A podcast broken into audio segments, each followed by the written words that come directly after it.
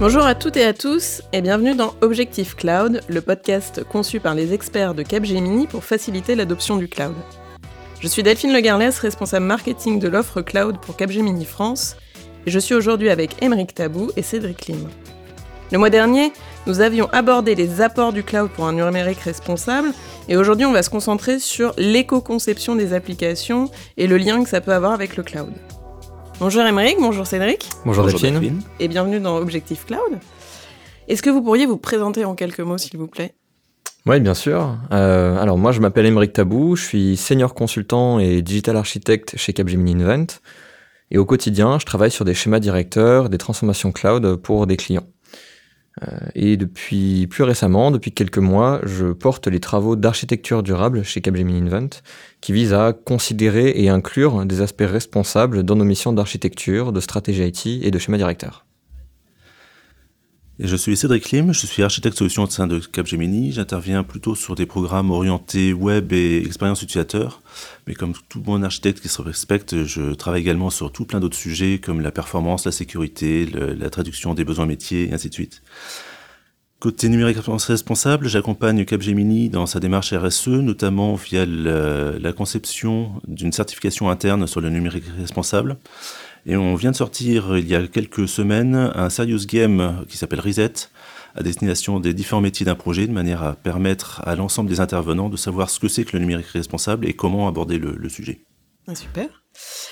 Alors, euh, le mois dernier, on avait parlé avec Laurence Jumeau euh, de, donc de, cloud et de numérique responsable. On a parlé ensemble de localisation des données, d'efficacité énergétique. Euh, quand on parle impact environnemental des applications, de quoi on parle exactement? Si on rentre un peu dans le détail, on parle de la consommation électrique et des émissions de CO2 qui sont associées à ces applications. On parle du coup euh, de ces éléments, donc de tout ce qui va être associé aux serveurs qui vont permettre à ces applications de fonctionner. Et donc on y pense aussi bien pendant que les applications sont en train de fonctionner dans ce qu'on appelle le run, mais aussi pendant qu'elles sont en train d'être construites, pendant ce qu'on appelle du coup le build. Et on va aussi se poser cette même question du cycle de vie sur les infrastructures qui sont sous-jacentes. Donc l'installation de ces serveurs, leur utilisation et évidemment ensuite euh, leur décommissionnement, leur recyclage, etc. Est-ce que le, cloud euh, peut avoir un impact et on peut aider à réduire cet impact environnemental? Bien sûr, le cloud offre plein de services et de possibilités pour réduire l'impact environnemental. Maintenant, j'aimerais attirer l'attention sur le fait que le cloud n'est qu'un outil et que si on veut vraiment agir pour la planète, il faut regarder l'ensemble du projet et le cycle de vie de l'application de bout en bout.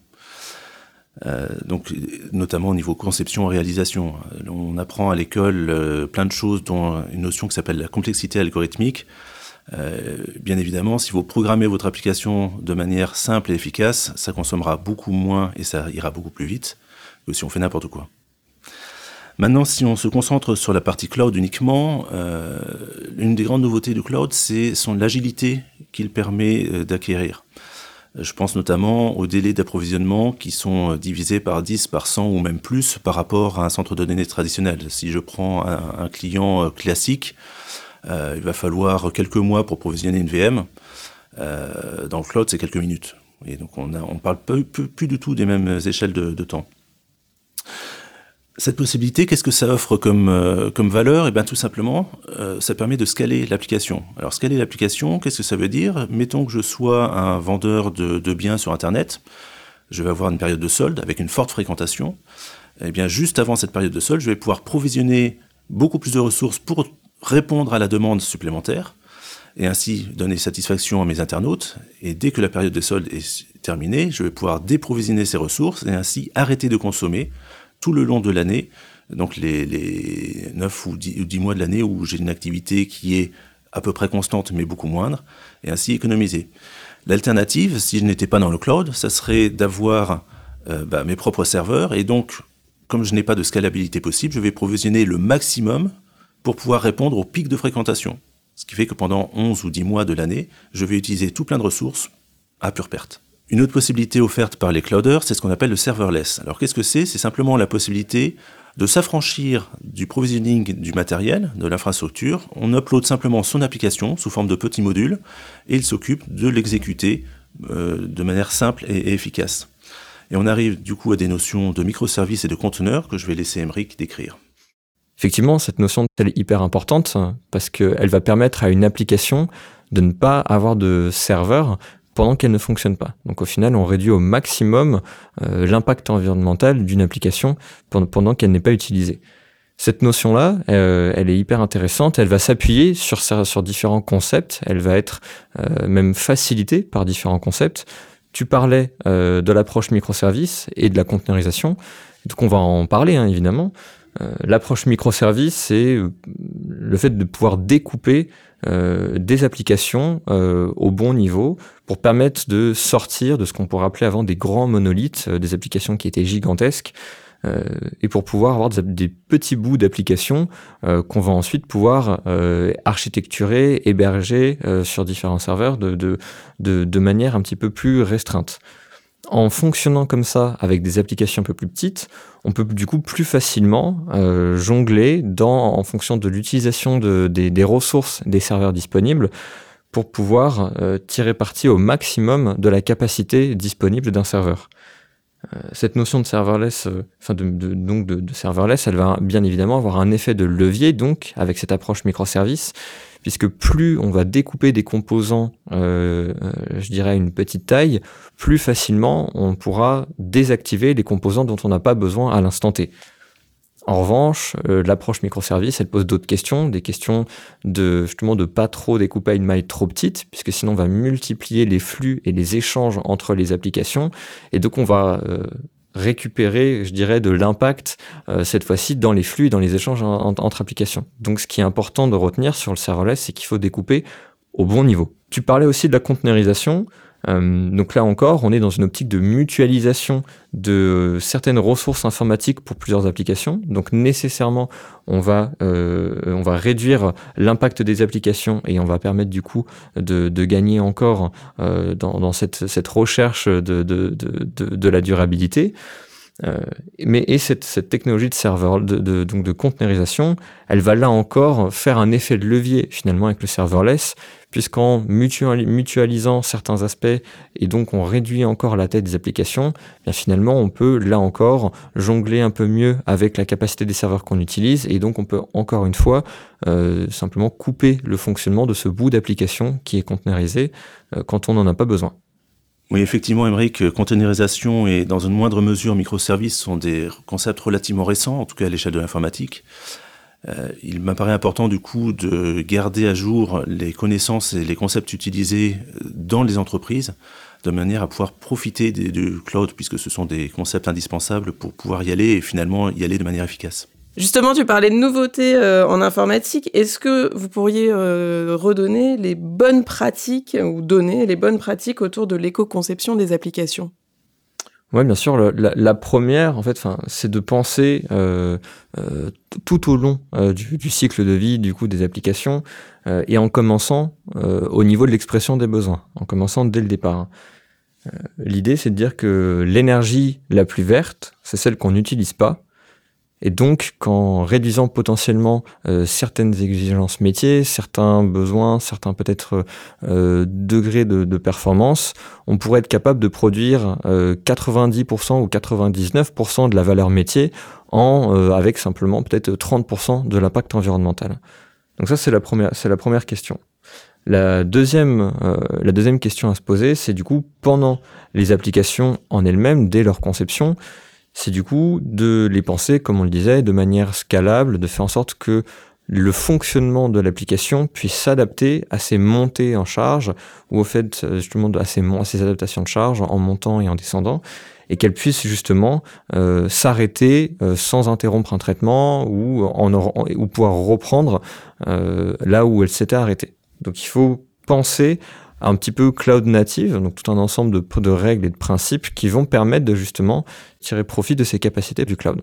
En plus de cette euh, conception du coup au début, on peut aussi en parler pendant le développement des applications avec la gestion des environnements euh, dont on a déjà parlé, euh, mais pour éviter justement le surprovisionnement d'environnement et de pouvoir minimiser là encore l'impact même pendant le, développement des applications.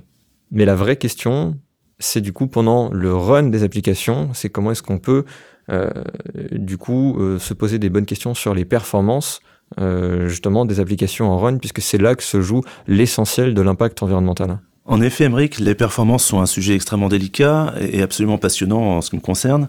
J'aimerais prendre deux exemples pour illustrer ces propos et des, les propos de gains qu'on peut avoir en allant dans le cloud. C'est la disponibilité des applications, donc la haute disponibilité qu'on exprime généralement sous la forme d'un chiffre qui s'appelle le RTO, et la, la latence nécessaire pour servir à un internaute. La haute disponibilité euh, change totalement de paradigme. Euh, si j'ai une application, par exemple, de back-office, qui est indispensable à la bonne tenue de l'entreprise, mais sur laquelle je peux me permettre d'avoir quelques minutes de disponibilité. Je peux m'appuyer sur les services natifs du cloud, qui va détecter une interruption de service et remonter une instance en quelques minutes. L'alternative, qu'est-ce que c'est Si je suis chez moi avec mes propres centres de données, comme je n'ai pas cette possibilité d'aller vite, je vais devoir surprovisionner et donc avoir au minimum deux ou trois instances de ce même back-office et donc consommer deux à trois fois plus. Voilà, donc le, point clé ici, c'est nos clients nous demandent toujours un RTO de zéro, bien évidemment, on peut le faire. Maintenant, le vrai discours, c'est combien est-ce que ça coûte? Quel est le retour sur investissement? Est-ce que ça vaut le coup vraiment de doubler ou de tripler l'investissement et la dépense énergétique pour un gain métier extrêmement faible, puisque 10 minutes peut être acceptable pour un back-office? Sur la partie latence, on se situe plus du côté du front sur euh, quelle est la rapidité avec laquelle je vais servir mes internautes. Si j'ai des clients en Europe et aux États-Unis, je vais avoir tendance à vouloir mettre un centre de données en Europe pour servir les Européens, un centre de données aux États-Unis pour servir les États-Unis, de manière à éviter la latence transatlantique hein, qui s'établit euh, grosso modo à, pratiquement une centaine de millisecondes dans, le pire des cas. 100 millisecondes, c'est très long euh, pour, pour une, latence. Hein. Ça, fait, ça fait vraiment partir les internautes et quand on vend des produits sur Internet, on, a une bonne partie du chiffre d'affaires qui s'en va comme ça. Donc c'est vraiment très important. Maintenant, je pourrais aller plus loin. Je veux dire, au lieu, d'avoir un centre de données en Europe, je pourrais en mettre un dans chaque pays. C'est encore plus vite. Maintenant, qu'est-ce que je vais gagner? C'est pas 100 millisecondes que je vais gagner. C'est peut-être 1 ou 2 millisecondes supplémentaires. Pour une dépense qui est 20 fois plus élevée. Est-ce que le jeu en vaut la chandelle? Quel est le retour sur investissement? C'est la question qu'il faut se poser. La réponse n'est pas toujours immédiate. Et donc, notre métier, c'est également d'accompagner nos clients en disant on peut le faire, ça va vous coûter 20 fois plus cher pour un retour sur investissement qui est de peut-être, allez, 3% de, chiffre d'affaires en plus. Est-ce que ça vaut le coup? Donc là, c'est toujours trouver la balance entre euh, impact financier, impact environnemental et gain métier. Exactement, Delphine. Et donc, euh, donc on a parlé euh, justement de, de des bonnes pratiques euh, qu'il faut avoir et de ce que ça voulait dire de mettre le cloud au centre de cette question. mais comment, en fait, aujourd'hui, on peut faire le suivi de l'impact environnemental des applications qui sont dans le cloud? Alors, ce suivi, on, on le fait en mesurant. et on le fait en mesurant à plusieurs, à plusieurs moments. On le fait d'abord avant euh, de se lancer dans le cloud, déjà pour estimer son impact environnemental avant euh, d'y aller, pour pouvoir déjà comprendre notre impact actuel. On le fait aussi en se projetant, du coup, une fois qu'on sera dans le cloud, quel sera notre, notre impact et comment on peut du coup euh, voir l'écart entre les deux et du coup comment on peut mieux dimensionner euh, son cloud en cible ou mieux gérer sa transformation cloud pour pouvoir réduire cet impact. On le fait, également à chaque euh, question d'architecture. Finalement, on parlait du choix de performance, gagner quelques millisecondes pour potentiellement multiplier par 20 son impact environnemental. Il faut donc être, pour pouvoir prendre cette décision-là, il faut être capable de mesurer et d'être capable de dire qu'on va avoir un impact environnemental qui soit 20 fois, plus grand. Et donc il faudra mesurer là encore euh, ces impacts-là dans les différents scénarios d'architecture qu'on va proposer quand on construira des quand on, construira des architectures cibles. Et enfin la dernière mesure, elle se fait en continu. Finalement, une fois qu'on est dans le cloud et qu'on utilise du cloud comme toute autre ressource informatique, il faut en suivre euh, le, fonctionnement, combien de ressources on consomme, et pour chacune de ces ressources, quel va être l'impact environnemental associé. Aujourd'hui, euh, ces indicateurs, dépendent fortement euh, des clouders qui investissent énormément dedans, parce qu'ils ont des grandes capacités justement d'innovation, et puisque c'est leur cœur de métier. Et donc aujourd'hui, les clouders fournissent déjà des premiers services qui peuvent aider à mesurer l'impact de la consommation de ressources dans le cloud. Euh, en revanche, euh, ces données, on est un petit peu au début du chemin, puisque euh, tous les fournisseurs ne fournissent pas les mêmes niveaux d'information. on n'a pas toujours des, indicateurs très clairs sur euh, l'impact environnemental d'un service comparé à un autre, et où on n'a pas non plus euh, ce qu'on pourrait avoir par exemple sur le FinOps, qui serait du coup la consommation un peu en temps réel, euh, et du coup notre facture en temps réel, mais on n'a toujours pas aujourd'hui, du moins à l'heure où on enregistre ce podcast, eu un suivi en temps réel de son impact environnemental quand on utilise des informations dans le cloud. Et donc pour pallier à ça, euh, il faut se doter d'outils en interne pour pouvoir estimer sa propre consommation, comme je le disais, que ce soit avant ou, après la migration dans le cloud, mais aussi pendant qu'on va utiliser des, services, des services cloud. Et pour le coup, ça c'est une question qui, qui, nous tient à cœur chez Capgemini, puisqu'on a nous-mêmes développé notre propre outil qui nous a permis en interne de suivre justement notre impact, mais qu'on propose aussi à des clients, euh, que ce soit dans le cadre de missions de transformation cloud ou dans le cadre de diverses missions de schéma directeur, pour justement estimer et les aider à mieux estimer euh, leur impact, euh, leur impact environnemental sur la base de cette utilisation du cloud. Bah, merci à tous les deux. On arrive à la conclusion de ce podcast. Euh, on a une, question traditionnelle euh, dans ce podcast.